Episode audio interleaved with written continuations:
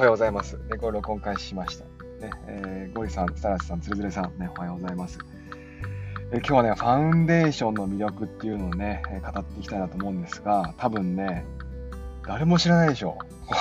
う。ニルシャーチ。ファウンデーションって何何って話ですよね。もしかしたら、いや、でも、スタラスさんもね、ファウンデーション原作の方は、多分年齢的にもまだまだ、多分ね、50、60代ぐらいの人たちがね、なんとかこう原作の方をかすってる感じなんじゃないかな、年齢的にね。いや、あのね、そもそもファウンデーション何かっていうと、今、Apple TV、Apple TV プラスっていうんでね、えー、Apple は、あの、番組を作ってるわけですよ。ね、で毎週金曜日に、まあ、いろんなドラマがね、えー、放送されていて、まあ、時々時々ね、こう映画もあるんですけども、でそのドラマを僕はね、毎週楽しみにして待ってです。で、月々600円ぐらいかな。Apple One っていうのを契約すると、Apple Music TV、えー、Apple のゲームですね。あと iCloud、ね、この辺の契約がついて1000円ぐらいなんで、もしね、今からね、Apple TV 始めようって人は、Apple One の方をね、契約してもいいかもしれません。あるいはね、えっ、ー、と、新、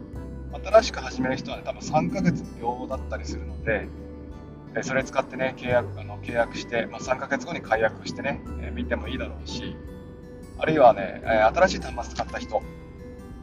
については、1年間ね、無料がついてますから、ね、そういったものをね、使ってみて、まあ、まずはね、3ヶ月ぐらいでお試しで見てみるっていうのはいいんじゃないでしょうか。僕のおすすめはね、えー、3つあって、え、まず、テッド。ね、えー、まあ、これコメディです。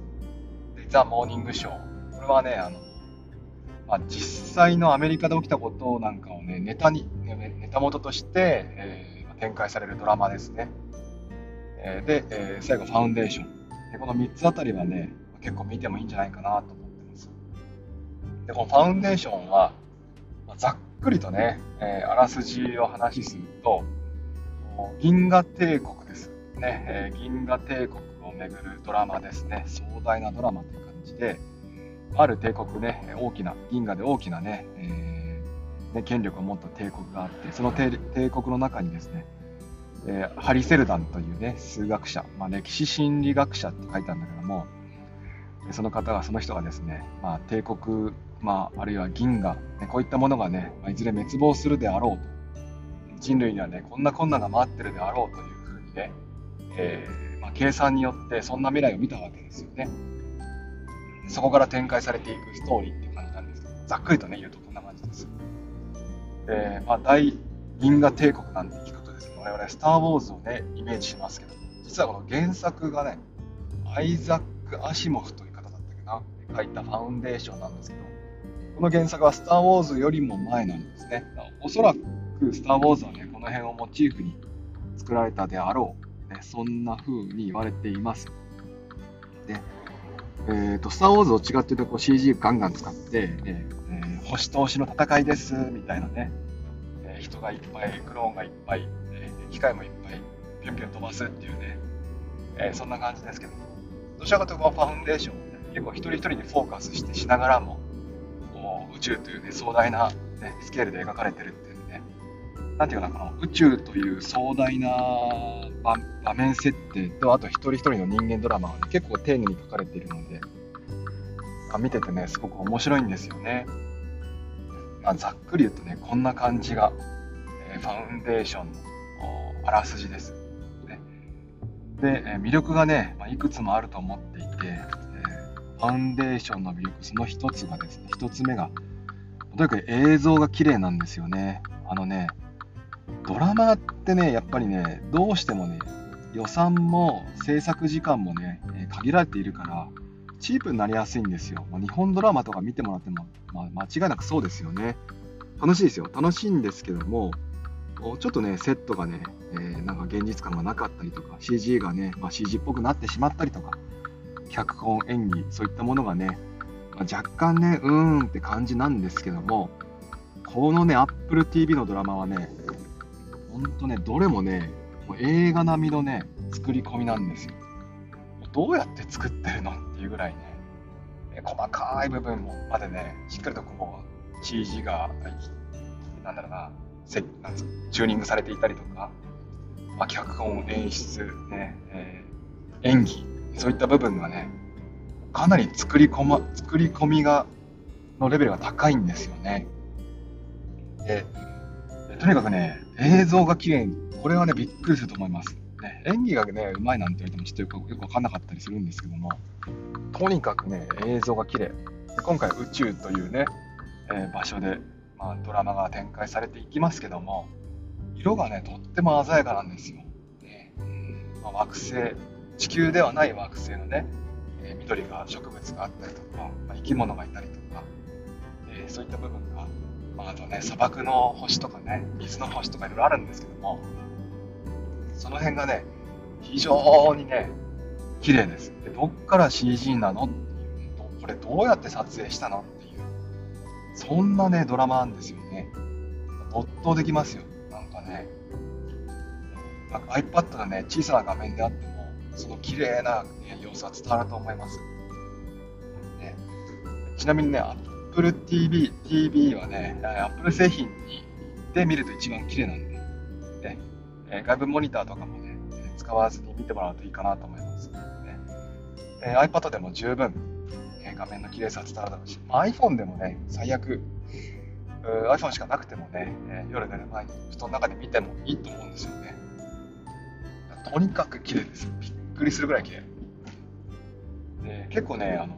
暗いところなんかはね、なんだろうな、こう、表現が難しかったりするわけですよね。光の加減だとか、画面全体暗くなっちゃったりとかね、するんですけども、それもなくですね、暗いところでも分かる、ね、分かりやすいシーンっていう、多分それも光源をどこに置いてとか、カメラはどの位置から撮影してとかって、かなり計算されてるんじゃないかなと思うんですよ。それぐらいね、ぜひ見てほしい。あのー、多分一度も使ったことないよっていう人はね、さっきも言ったけども、3ヶ月は無料なんでね、ファウンデーション、ちょっと1話だけでも見てほしいんですよね。このね、映像のね、綺麗な感じがびっくりすると思いますよ。ファウンデーションだけじゃないですから。Apple TV のドラマはね、全部ね、どれもがね、映像が綺麗なんですよ。子供向けのものもありますからね、その辺もちょっと見てみてください。色がね、くっきりしてるって感じなのかな。鮮やか。それでいてこうね、きつくない感じ。絶妙なチューニングチューニングされてますから。ぜひあの映像の綺麗さにまずね、びっくりしてみてください。魅力の一つ目ですかね。魅力の二つ目としてね、え、ちょっとマニアックなんですけども、帝国っていうんでね、聞いて、あの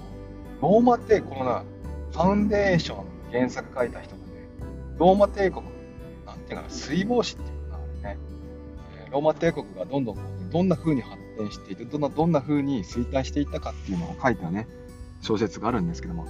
あれをねじっくりと読まれている方なんであのねこのファウンデーションのね帝国の様子がねかなりこうローマ帝国とねリンクするわけですよ。えーと、ローマローマの話するとですねローマ帝国っていうのはあの代々ね、まあ、皇帝がなんですか、まあ、皇帝、途中からね、帝国戦になって皇帝が生まれてくるんですけども、この皇帝がね、名前を継いでいくんですよね。えー、まあ、初代皇帝はアウグストゥスっていうんですけども、アウグストゥス。ね、で、えー、その初代皇帝を見出した、まあ、初代皇帝ではないんだけども、ローマ帝国のこう礎を築いた人がユリウス・カエサルという人ですね。えー、このカエサルとかアウグストゥス、ね、この辺の名前をね、継いでいくんですよ、ローマ皇帝っていうのは。ちなみに全然関係ないんですけども、えっ、ー、と、7月って英語で July って言うじゃないですか。 July。これあの、ユリウス・カエサルのユリウスから来てるんですね。で、7月でしょ。で、8月は August って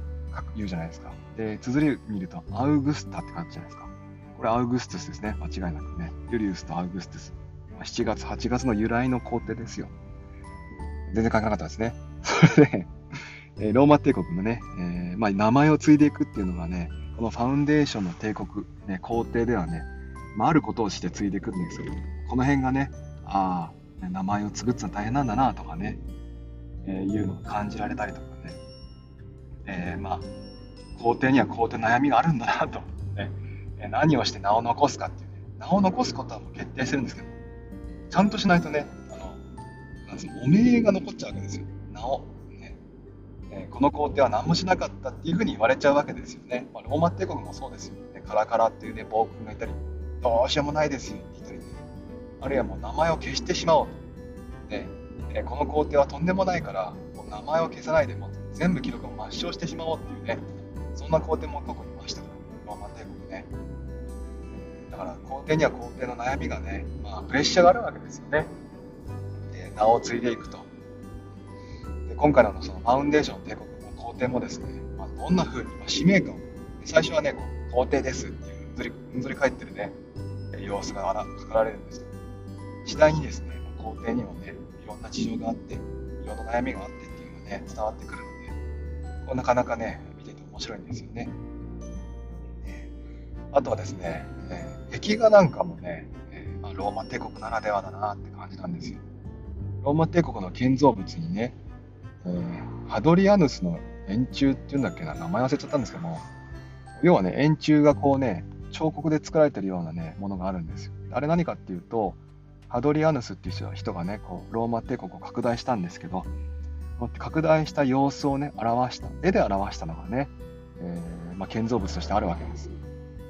で、まあ、昔はね、文字がなかなか読めませんから、みんなね、民衆はね。そんな風にこう建造物とか見てわかるもので伝えていって、あこの皇帝はこんなことしたんだな、なんていう風にね、えー、まあ、受け継いでいくと、ね、語り継いでいくというのが、まあそれを目的で作られたと思うんですけど、ファウンデーションもですね、皇帝がどんなことをしたのか壁画で表してですね、この辺がハドリア浜、ローマっぽいねってね、あの感じなんですよね。言葉があるから言葉で伝えればいいんですよ。文章とかね、あるからね。わざわざ引きがつかなくてもいいんじゃないのって思っちゃうんですけど、そこがこう SF のちょっと面白いところですよね。少し不思議、略して SF ですけど、この辺がね、ああ、面白いななんて思って見てます。あるいはね、えっ、ー、と、うん、まあ、ローマ帝国3つ目に行きますか？ね、魅力、1つ目が映像の綺麗さ、2つ目がこう、ローマ帝国のね、えー、モチーフとしたね、ドラマとして展開されていくっていうのはなかなか面白いところです。で3つ目がですね、なんだろうね、こう、まあ、SF なんでね、とにかくこの最新、最新というか、使ってるね、機器がなかなか面白いわけですよね。あの第1話冒頭見てもらうとね、あの登場人物、ハリ・セルダンって今ね、歴史歴史学者って、ね、話しましたが、この人数学で、えー、確率論みたいな感じものをね、使って、まあ、未来を導未来を予想していくんですね。だから数学者とも言えるわけですよ。でね、えー、優秀な、まあ、ガールっていうね、数学者が、数学者って言っていいんかな、数学の才能を持った少女がいて、えー、この人とまあハリセルダンがね、巡るのがまあまた一つのストーリーだったりするんですけども、このハリセルダンあたりがね、こう数学を使ってる計算機、これがね、iPad みたいなんですよね。なんだろう、こう手でね、こうジェスチャーでこう操作していって、砂みたいなのがね、こう、動いていくわけですよ。ね、こう 3D がこう動いていくような感じがあって、もしかしたらこれ iPad なんじゃないのってね、そんな想像すらね、させてくれるのが、ね、そう、リアリティがあるんですよね、こういったね、機械ね。えー、まあ、乗り物もそうですけども、こまごまとしたね、もの。ね、かなりそこがね、また、また砂ってね、3D だとね、絶対難しいんですよ、CG だと。点々、点々ですから、点々を表現していくっていうのはね、まあ、なかなか骨が折れる作業だと思う、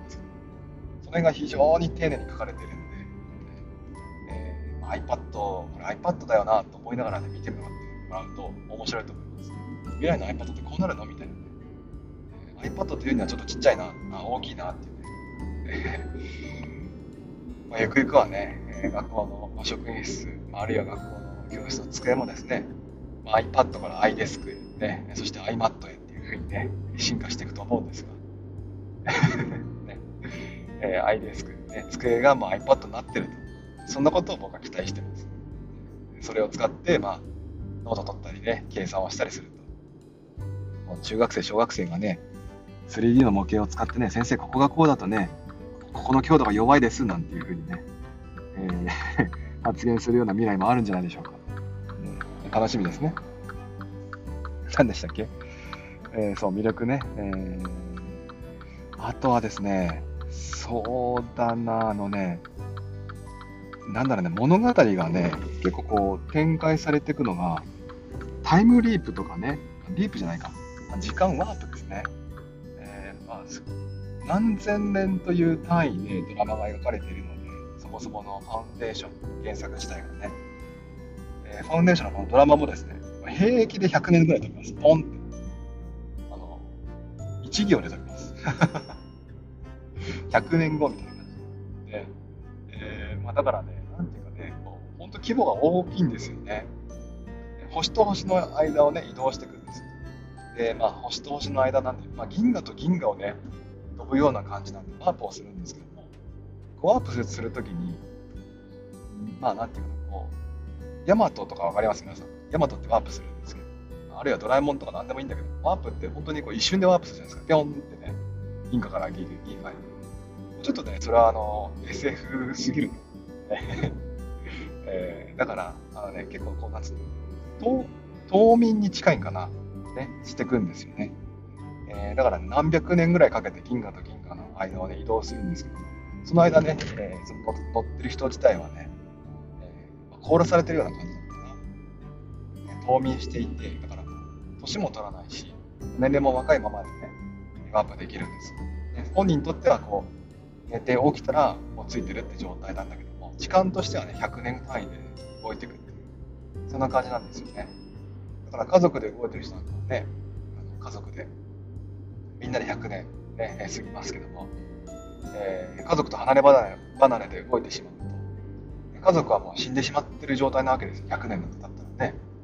そういったこう、なんだろうな、時間、時間をぶっていうね、ことのこう残酷さみたいなのもね、少し描かれています。あこれは浦島太郎みたいな感じかもしれませんね、もしかしてね。周りみんな年取ってるよっていうね、えー、そんな感じなのかな。ファウンデーションね、えー、帝国、まあ、銀河大帝国ね、えー、これから展開されるストーリー、ね、場面としてはですね、銀河帝国と、あとは水の惑星と、あと砂漠の惑星、砂漠って言ったらいいですけど、砂の惑星っていうか砂の惑星、この3つの惑星がね、えー、最初ドラマ展開していって、まあ、やがてはね、なんやかんやっていう感じで、えー、展開されてきます。エピソード、シリーズ1がね、エピソード10まで、ちょうどね、この前の金曜日で、えー、エピソード1が終わりました。シリーズか、シリーズ1が終わりました。おそらくですね、エピソードとしてはね、まあ、今回10話でシリーズ1が終わったんですけど、シリーズ7、8ぐらいはね、えー、当初から予定してるんじゃないかなと思います。で結構アメリカのドラマって、好評ならね、シリーズ2しますよって感じなんですよ。だからさっき言った The Morning Show とか、あるいはテッド。この辺もシリーズ2があるんですけども、割とこの2つはね、シリーズ1でちゃんとね、こう完結というか、一つのオチがつきます。ファウンデーションについてはね、シリーズ1だけだと、まあ、ちょっとしたオチはつくわけですけども、もう全然まだまだ続くなということが十分わかる、伝わってくるような終わり方なんですね。えー、シリーズは、まあ、今ならね、えー、1時間です。エピソード1つにつき1時間ぐらいなんで、まあ、10時間ぐらいかけて、えー、まあ、没頭できると思います。でちょっとこの、ネットフリックスとか、Amazon プライムとか、Hulu とか、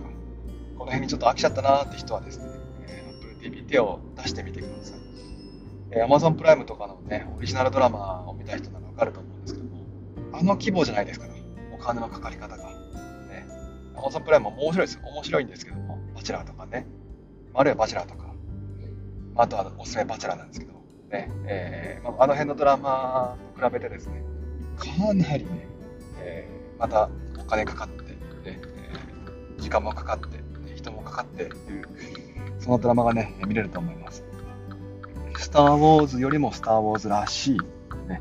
スター・ウォーズはもう映画なんでね、あそこまで細かく人間ドラマを掘り下げることは難しいと思うんです思うんですだからね、ファウンデーションみたいに、ま、ドラマとしてね、えー、じっくりと、ね、たっぷりと中大帝国を巡るドラマ、ね、味わってみてください。僕はこの、これをどんな視点で語ってるんだっていうね、感じですけど。ただの一教員がね、まあでもファウンデーション面白いんでね、ぜひ見てみてください。もし見たよって人がいればね、連絡ください。あの、語り合いましょう。ここはね、おそらくこういったね、解釈があってとかね、この帝国はね、このローマ帝国のこの部分を模していてとかね、えー、そんなマニアックな話がね、えー、で マニアックな話を聞かされると思います。